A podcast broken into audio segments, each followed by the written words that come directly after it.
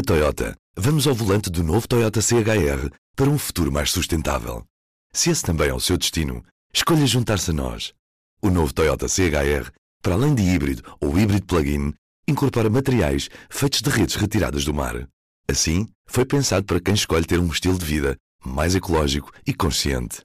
Cada escolha conta. E escolher o novo Toyota CHR é ir mais além pelo planeta azul. Saiba mais em toyota.pt. Hoje temos uma primeira série de trabalhos que se debruçam sobre Macau e as relações de Portugal com a China, tendo Macau como pano de fundo. Isto a propósito dos 20 anos da transição da soberania de Macau de mãos portuguesas para mãos chinesas. Ouvimos Vítor Ferreira, jornalista da secção de Economia, sobre o trabalho que marca os 20 anos da devolução de Macau à China fazemos uma panorâmica geral sobre o que é hoje em dia Macau, enquanto economia, enquanto território cultural e enquanto campo político. Questionamos também quais são estas relações, qual é o estado da arte nas relações entre Portugal e China e também vamos perguntar a empresários uh, lá e cá quão frutífera tem sido e se tem sido fácil fazer negócios com a China. Os 20 anos celebram-se, na verdade, na sexta-feira, foi a 20 de dezembro de 1999 que a bandeira portuguesa foi retirada uh, em Macau e subiu a bandeira chinesa, não é? É com esta cidadania universal de valores e de direitos que Macau se manterá no encontro entre a Europa e a Ásia. E também temos neste conjunto de trabalhos, uh, neste primeiro conjunto, uma perspectiva sobre o que é que o presidente chinês irá fazer a Macau nesta altura. Sabemos que ele vai lá passar praticamente três dias e não podemos esquecer que Macau fica ali ao lado de Hong Kong, onde o Partido Comunista Chinês não tem tido vida fácil. Uhum. Estiveste em setembro em Macau com o Daniel Rocha, o fotojornalista. Podes falar um pouco sobre o que ouviste sobre essa tensão que se sente lá? Na altura dessa visita, pudemos contactar muitas pessoas e uma delas foi um, o Halo Yu, que é um professor uh, da Universidade de Macau, professor de Economia e Política. Ele é oriundo de Hong Kong, mas em 2002, portanto, três anos depois de Macau ter sido devolvida à China, ele mudou-se para Macau e tem estudado a governabilidade ou a governança, não sei exatamente qual é o termo em português preferível para falar de accountability, no fundo, a prestação de contas dos políticos face às suas ações. E uma vez que ele tem feito isso para Macau e para Hong Kong, nós visitámo-lo no campus da Universidade de Macau para tentar perceber se aquilo que acontece tem acontecido em Hong Kong, se seria possível repetir-se em Macau. Nós fizemos esta pergunta a muitas pessoas em Macau. Uh, e fizemos essa pergunta a muitas pessoas que estão em Macau uh, e com as quais falamos depois de lá termos estado, ou por telefone, ou através do Skype, ou por escrito. E a esmagadora maioria diz-nos sempre que não é possível porque uh, Macau é uma sociedade diferente, é uma sociedade civil mais fraca, mais permissiva à intervenção de Pequim, onde, aliás, se olha para Pequim como o pai que ajuda o filho na hora de necessidade. E isso acontece por razões históricas, porque quando Portugal deixou Macau, Macau vivia uma crise económica, estava em recessão. E com a China ao leme, rapidamente o território recuperou economicamente e, na verdade, a economia explodiu graças à liberalização, entre aspas, porque a liberalização não foi total, eh, das concessões do jogo e dos casinos. E há aqui um elemento, por exemplo, que é quase uma caricatura, mas que nos permite perceber as diferenças que existem entre Hong Kong e Macau. Quando há dois anos o território foi afetado pelo tufão Hato, Pequim mandou o exército de libertação para Macau, para ajudar Macau. Ora, a presença do exército é algo que seria muito mal tolerado uh, em Hong Kong. Em Macau, não só é bem tolerado, como é desejado, e não foi a primeira vez, aliás, que o exército foi enviado para as ruas de Macau. Já tinha acontecido o mesmo uns anos antes, quando ainda havia as máfias a levarem insegurança às ruas da península eh, em que Portugal mandou durante 450 anos. E, portanto, a sociedade em Macau olha muitas vezes para Pequim como um centro de poder que tem políticas que ajudam Macau, não é? Mantém, no fundo, é uma decisão de Pequim de transformar Macau na capital do jogo do mundo, porque o jogo é proibido em toda a China, com exceção de Macau, e portanto há aqui uma relação ou uma abertura por parte de Macau para que a relação não inclua o constante questionamento que existe, eh, por exemplo, em Hong Kong. O que este professor Eloyu diz é que este rápido crescimento económico também levanta novos desafios e novas questões. Uma delas é particularmente sentida pelas pessoas mais novas e pelos jovens, digamos assim, pelas gerações mais novas, e que é o elevado custo de vida, ou seja, o salário aumentou de facto bastante. Macau é hoje uma das regiões mais ricas do mundo o PIB per capita, em paridade do poder de compra, é o segundo mais elevado do mundo, fica à frente do Luxemburgo, só fica atrás do Qatar. Os salários médios triplicaram neste espaço de 20 anos mas o custo de vida aumentou muito mais do que isso. É muito difícil para um jovem em Macau comprar uma casa, é praticamente impossível. E arrendar uma casa é difícil porque os preços subiram de uma forma bastante acelerada. E não é possível contar com uma intervenção do governo nesta matéria, porque se interviesse, e os preços fossem por ali abaixo, criaria um problema económico. Portanto, basicamente o que se tem feito é tentar manter tirando pequenas oscilações, tentar manter os níveis de preço atuais do imobiliário. Mas isso levanta descontentamento nas gerações mais novas, que hoje em dia também, enfim, muitos deles estudam fora, ou então têm acesso a informação vinda de fora e, portanto, idealizam uma sociedade que não veem e na qual não se revêem quando olham para Macau. O LOU conclui que se nós olharmos para a realidade sem a pressão do imediatismo, vamos perceber que a tendência de longo prazo é de que o governo de Macau vai ter de lidar cada vez com mais problemas.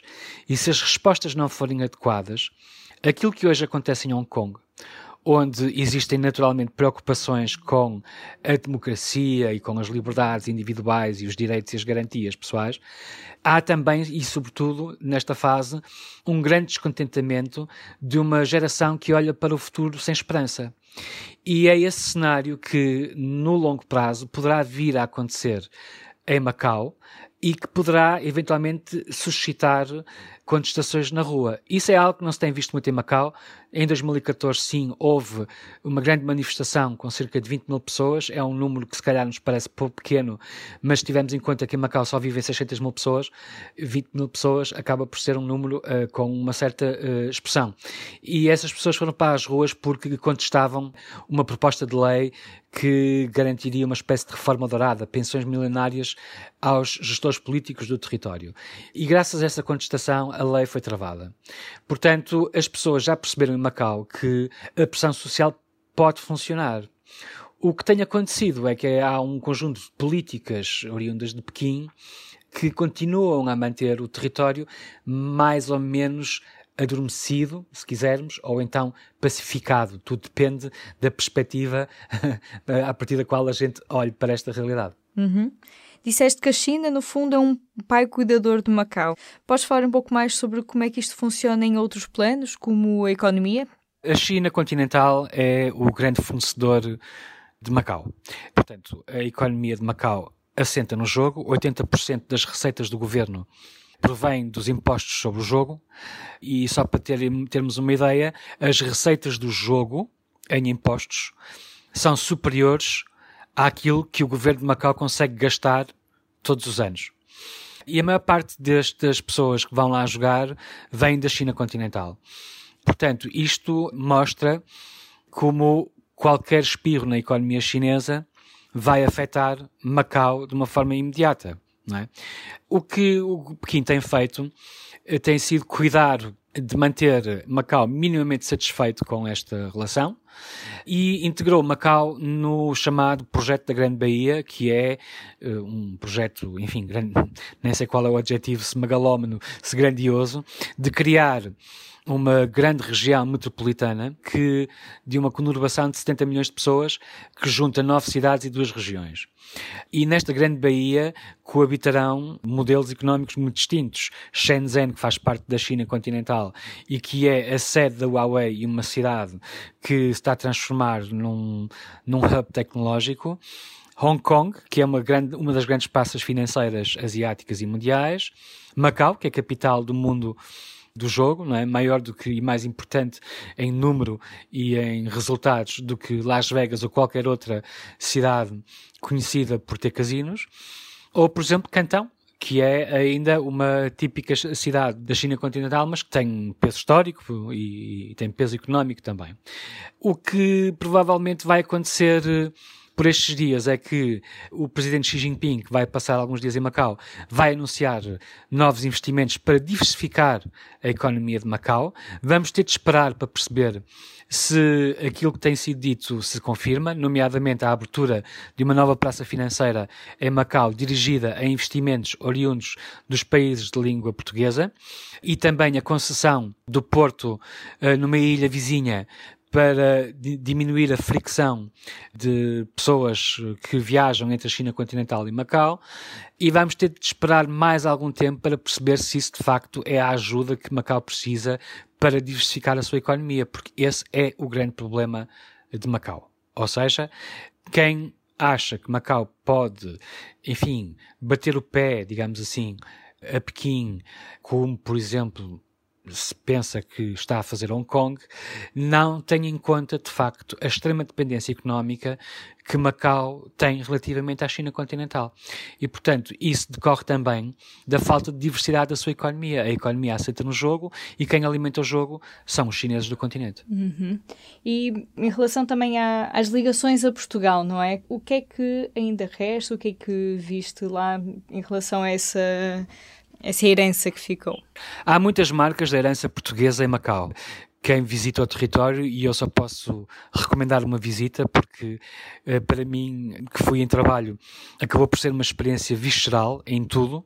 Eu diria que só um coração empedernido não sentirá algo quando está na Ásia a andar sobre calçada portuguesa ou quando de repente dá conta que é muito fácil passear por Macau porque os autocarros dão informações em português ou porque todo o comércio tem a língua portuguesa porque a língua portuguesa é uma das línguas oficiais daquele território. Além disso, existe obviamente a gastronomia, que é uma outra forma de cultura e que está muito presente ainda, sobretudo nas zonas turísticas, mas também fora dos grandes centros turísticos de Macau. Enfim, Portugal e China estabeleceram relações diplomáticas há 40 anos. E à luz dessas relações diplomáticas esteve sempre Macau. E, portanto, Macau é, na verdade, um repositório de muitas destas heranças que têm séculos, algumas delas, não é? Na arquitetura, por exemplo, mas muitas delas são mais recentes. E elas continuam a existir, são visíveis, uh, tendem, se calhar, a perder alguma relevância à medida que a integração de Macau na, na Grande China se aprofunda mas continua a existir. O direito que se pratica em Macau é de herança portuguesa, portanto, é o direito português. Agora, existem transformações mesmo nesta, nesta matéria que muitas vezes não são visíveis a olho nu e que mostram que, no fundo, a China não está aqui a brincar. Por exemplo, se estivermos a falar do direito, existem cerca de 400 advogados, penso eu, uh, ainda a trabalhar em Macau, mas no direito penal, não há atualmente nenhum juiz português nos juízes criminais.